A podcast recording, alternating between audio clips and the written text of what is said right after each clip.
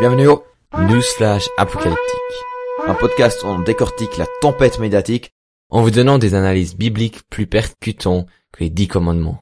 Moi c'est Raphaël, présent avec vous dans la fin des temps. Et moi c'est Michael.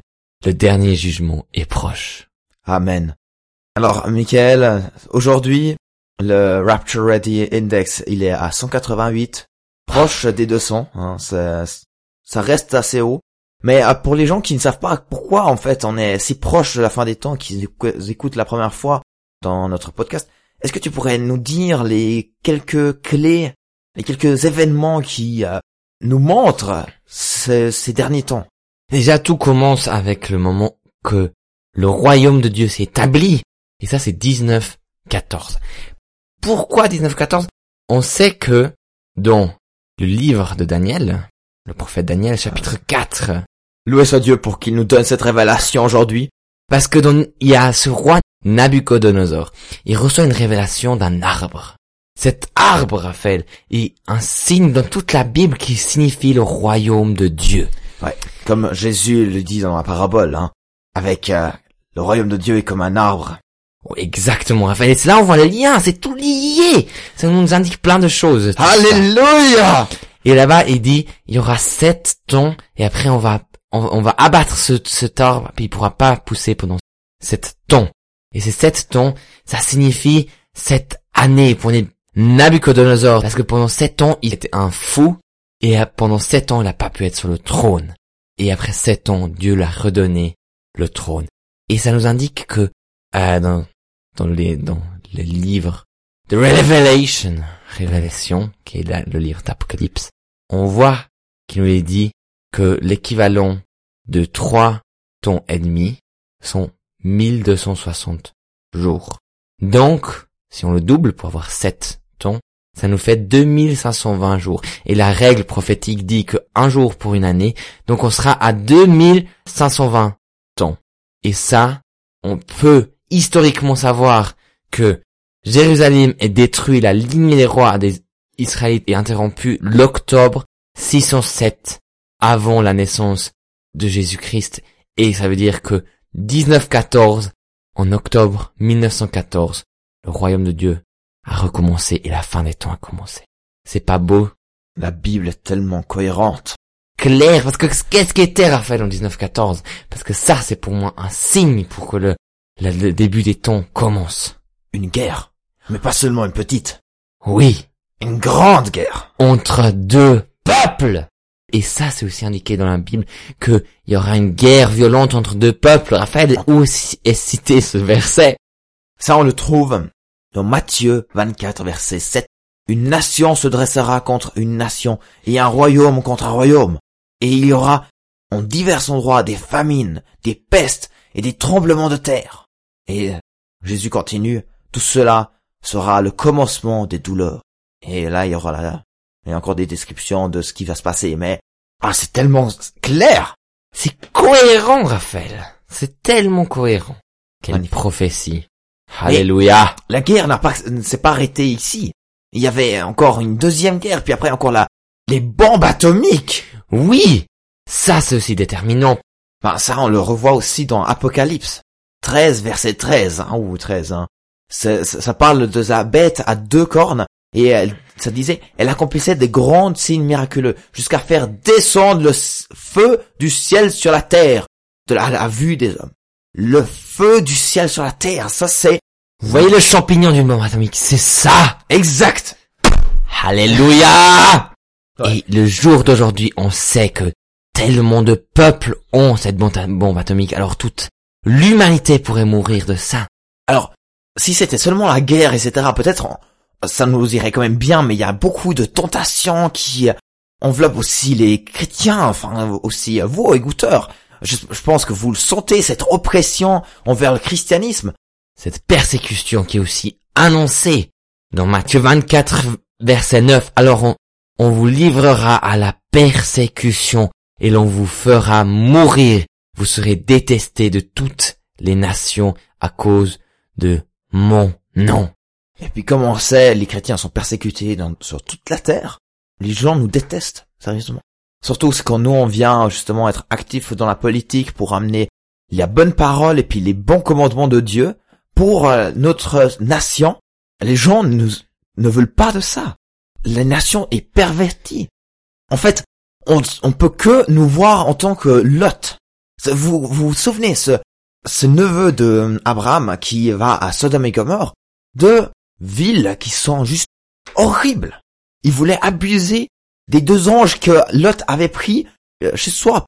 Parce que c'est comme ça dans sa culture, en tant que bon chrétien. Vous l'entendez? Bon chrétien, les enfants. Mais après, Dieu a fait ce qu'il va faire aussi. Il va nous prendre, il va nous enlever avant qu'il va sortir le feu, son feu de jugement sur Sodome et Gomorre, enfin sur la terre. Nous serons repris vers le ciel avant tout cela. Mais la Bible nous avertit qu'on continue à lire Matthieu 24, 10, beaucoup trébucheront. Alors, ils se trahiront, se détesteront les uns et les autres. Il nous avertit aussi de ce temps qui sera difficile pour nous en tant que chrétiens de rester sur le droit chemin, de pas perdre ce chemin et de le suivre jusqu'à la fin. Mhm. Et euh, pour euh, les personnes qui, euh, enfin, si cet enlèvement se passe d'ici bientôt et que vous êtes encore sur terre sans chrétiens, mais allez-y sur raptureready.com, ils ont une page dédiée aux personnes qui sont laissées, enfin laissées derrière de l'enlèvement, qui n'ont pas pu être là. Mais, mes chers, si vous voulez venir vers Christ, c'est tout simple. Comme la Bible nous déclare, Raphaël. Romains 10, versets 9 à 11. Si tu reconnais publiquement de ta bouche que Jésus est le Seigneur, et si tu crois de ton, dans ton cœur que Dieu l'a ressuscité, tu seras sauvé. En effet, c'est avec le cœur que l'on croit et parvient à la justice, et c'est avec la bouche que l'on affirme une conviction et parvient au salut. Comme le dit à l'écriture, celui qui croit en lui ne sera pas couvert de honte. Amen. Amen. Ouais. Est-ce qu'il y a encore euh, des versets euh, qui devraient euh, avertir encore nos auditeurs, auditrices pour pour être prêts pour cette fin de temps, pour ces derniers temps, les derniers jours de ces derniers jours, la tribulation à venir. Moi, je trouve vraiment le le chapitre Matthieu 24 nous donne tellement de d'input dans le verset 5. En effet, beaucoup viendront sous mon nom et diront c'est moi qui suis le Messie et ils tromperont beaucoup de gens. Donc il nous annonce que quelqu'un va venir et déclarer qu'il est le Messie. Mais vous voyez que il y aura un flou qui va venir sur nous. Donc soyez clairs sur votre foi, mes amis. Ayez la parole en tant que lampe pour votre chemin pour qu'il vous éclaire jusqu'au but, jusqu'à la fin de la course. Ça vous gagnez la course avec notre Seigneur et Sauveur. Et je pense que maintenant, on est clairement dans le verset 6 de Matthieu 24. Vous entendrez parler de guerre et de menaces de guerre. Ne vous laissez pas effrayer, car il faut que toutes ces choses arrivent. Cependant, ce ne sera pas encore la fin. Donc pire, il y a encore des pires choses qui vont venir. Mais maintenant avec la situation avec l'Ukraine, la Russie, avec cette guerre, ou si Israël-Palestine, cette guerre qui se met en place, et surtout Israël position toute particulière dans l'idéologie chrétienne. Et ça nous montre tellement d'indices que le temps est proche. La venue de notre Seigneur est proche. La Bible nous le prévient aussi, hein, dans Joël 4, à partir du verset 1. En effet, durant ces jours-là, à ce moment-là, quand je ramènerai les déportés de Juda et de Jérusalem, je rassemblerai toutes les nations et je ferai descendre dans la vallée de Josaphat. Là, j'entrerai en jugement avec elles au sujet de mon peuple Israël, mon héritage, qu'elles ont dispersé parmi les nations, et au sujet de mon pays, qu'elles se sont partagées. Ils ont tiré mon peuple au sort. Ils ont donné le jeune garçon pour une prostituée. Ils ont vendu la jeune fille pour du vin. Et ils ont bu. Quelle clarté, je le répète aujourd'hui, quelle clarté est dans cette Bible, dans l'Apocalypse. Ça c'était Joël. Non, mais, on, met dans la totalité, ça, ça, on voit que les Écritures se rejoignent et ça tout prend vie et clarté à travers le livre des Apocalypses qui donne un fil rouge de la matière pour tous les autres chapitres qui étaient avant, sans sens, qui ont pris sens à travers aussi tout ce qui se passe maintenant. Toutes ces révélations que Dieu nous a données, personnellement. pour conclure encore euh, cette, euh, ce podcast, qui pourrait s'arrêter directement maintenant, parce que peut-être euh, Jésus revient maintenant, mais je encore vous prévenir pour la marque de la bête. Marque de la bête, c'est...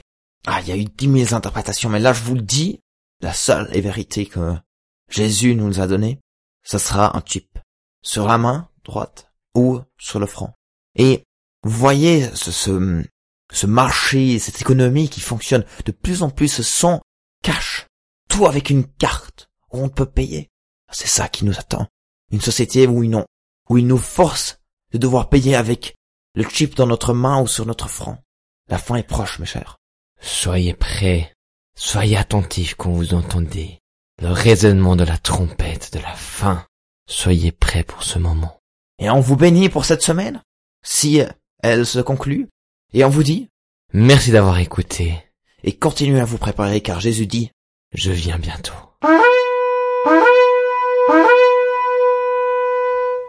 Alors Michael, est-ce qu'on a bien ri? Mais oui.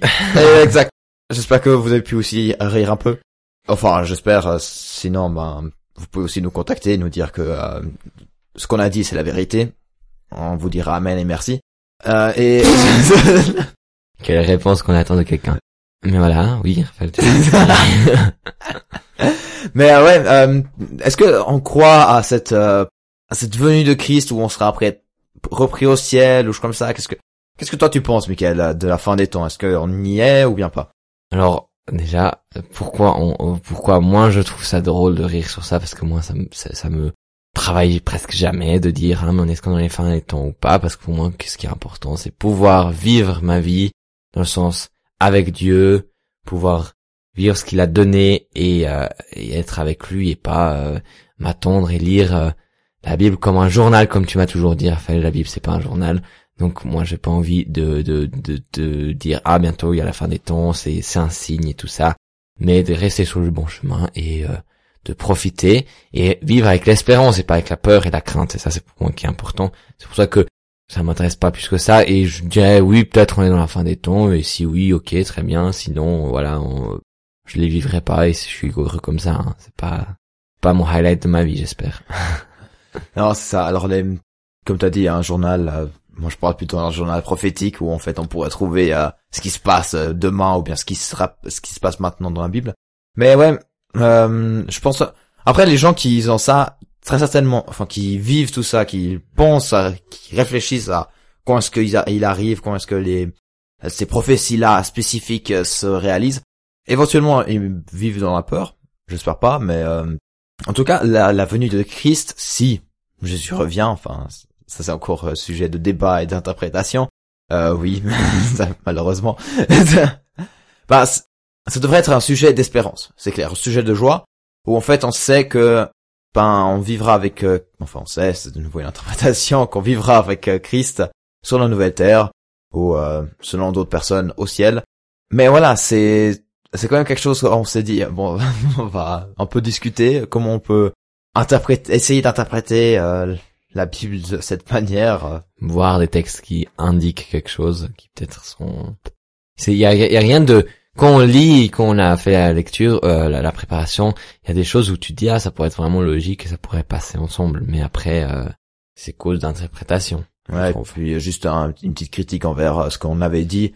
Enfin, Michael, il avait cité Matthieu 24 verset 7, puis après on a continué, puis il est revenu au Matthieu 6 pour dire que c'est maintenant ça, parce que bien sûr, Matthieu 24 7, c'était l'événement de 1914. Donc, euh, ouais, l'histoire de l'humanité a vécu beaucoup, déjà beaucoup de pandémies, de, de, De guerres, guerre, etc. Donc, Souffrance, alors, famine et tout ça. famine aussi, ce n'est pas quelque chose de nouveau, malheureusement. Et en fait, euh, en tant que chrétien, on est quand même ici avec euh, une mission, c'est quand même d'amener cette bonne nouvelle, d'amener cette espérance, d'amener cet amour, afin qu'il y ait moins de guerre, moins de, euh, de famine, etc. Bien que, il y aura éventuellement plus encore. Là, il y avait une personne qui voyait plutôt l'image comme ça. C'est pas, ça s'améliore toujours plus, ou bien c'est, ça devient de plus en plus pire, mais il y a les deux. Il y a, en fait, le soleil brille de plus en plus fort, et l'ombre de quelque chose devient de plus en plus clair, de plus en plus précis. Donc tu vois, c'est, c'est un peu, euh, je sais pas si tu as compris, Oui. de euh, face de la même pièce, quoi. Mais ouais. Voilà. j'espère que euh, vous avez pu quand même profiter de tout ça. Et vous avez bien compris que c'était une blague, ce qu'on a dit? Ouais, euh, j'espère. J'espère, je, je le souligne encore une fois. Ça. Pas que quelqu'un vienne vers nous et nous dise qu'on a dit des trucs qui sont tellement vrais et plein de choses. Enfin, ouais. Oui, euh, si vous si vous croyez à ça, on s'excuse qu'on vous a vexé. Voilà, c'est le temps moderne, on vexe beaucoup de gens très très vite. Alors Ouais. voilà, on s'excuse Et, et c'est de toute façon notre but de euh, provoquer un peu. Alors merci. d'avoir écouté. Alors, Merci d'avoir écouté. et au prochain épisode de Brothers You. La fin est proche.